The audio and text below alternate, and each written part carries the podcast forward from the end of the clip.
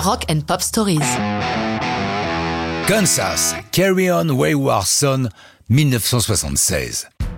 Pour beaucoup d'entre nous, Kansas, c'est le tube Dust in the Wind dont je vous ai déjà parlé. Mais Carry On Wayward Son fait partie de Leftover Tour, leur album précédent, l'une de leurs plus grosses ventes et qui a marqué leur carrière. Si vous êtes fan de télé, vous aurez peut-être remarqué cette chanson dans un épisode de South Park et elle a été utilisée à chaque dernier épisode des différentes saisons de la série Supernatural, diffusée en France sur Série Club puis M6. Carry On Wayward Son va tomber à pic pour le groupe, car leur album précédent, Mask, a été un flop commercial. Et Don Kirchner, le producteur de légende qui les a pris sous son aile, les somme de pondre un hit, sinon ils auront leur contrat. Au moment de cet ultimatum, le groupe est pourtant prêt pour l'enregistrement du nouvel album.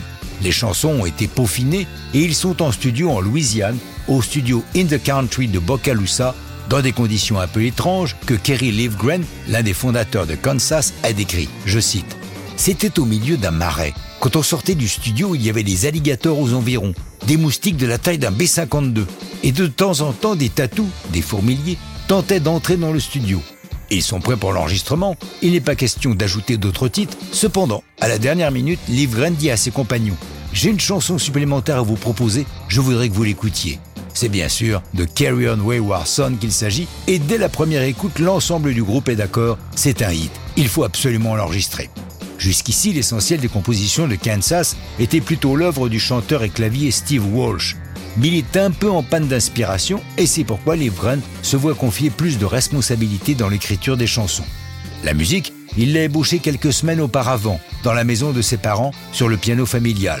Et c'est la situation de crise du groupe qui lui donne l'idée du texte dans lequel il exprime tout ce que leur succès leur a apporté et tout ce qu'il risque de perdre lorsqu'il dit I was soaring ever higher, but I flew too high. Dans le refrain, l'espoir revient.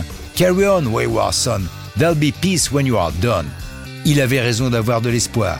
Carry on, wayward son devient leur premier gros hit, classé 11e aux États-Unis. Et certains la considèrent comme l'une des plus grandes chansons rock de tous les temps. L'album L'Afterverture est entraîné dans le sillage de la chanson et est certifié 5 fois platine rien qu'en Amérique du Nord. Comme on le sait, ce n'est pas terminé et Dust in the le confirmera l'année suivante, mais ça, c'est une autre histoire de rock'n'roll.